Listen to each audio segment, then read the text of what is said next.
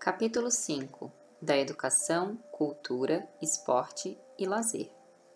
Artigo 20. O idoso tem direito à educação, cultura, esporte, lazer, diversões, espetáculos, produtos e serviços que respeitem sua peculiar condição de idade. Artigo 21. O poder público criará oportunidades de acesso ao idoso à educação, adequando currículos, metodologias e material didático aos programas educacionais a ele destinados. Parágrafo 1. Os cursos especiais para idosos incluirão conteúdo relativo às técnicas de comunicação, computação e demais avanços tecnológicos para sua integração à vida moderna. Parágrafo 2.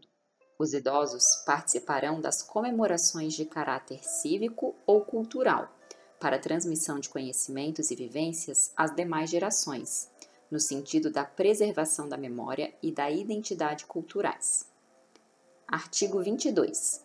Nos currículos mínimos dos diversos níveis de ensino formal serão inseridos conteúdos voltados ao processo de envelhecimento, ao respeito e à valorização do idoso, de forma a eliminar o preconceito e a produzir conhecimentos sobre a matéria. Artigo 23.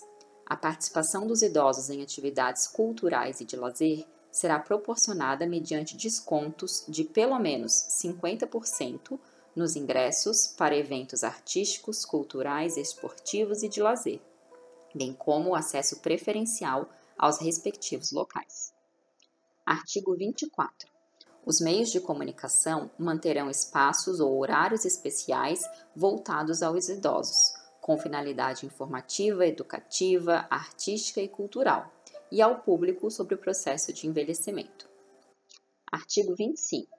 As instituições de educação superior ofertarão às pessoas idosas, na perspectiva da educação ao longo da vida, cursos e programas de extensão, presenciais ou à distância, constituídos por atividades formais e não formais. Parágrafo único. O poder público apoiará a criação de universidade aberta para as pessoas idosas e incentivará a publicação de livros e periódicos de conteúdo e padrão editorial adequados ao idoso, que facilitem a leitura, considerada a natural redução da capacidade visual.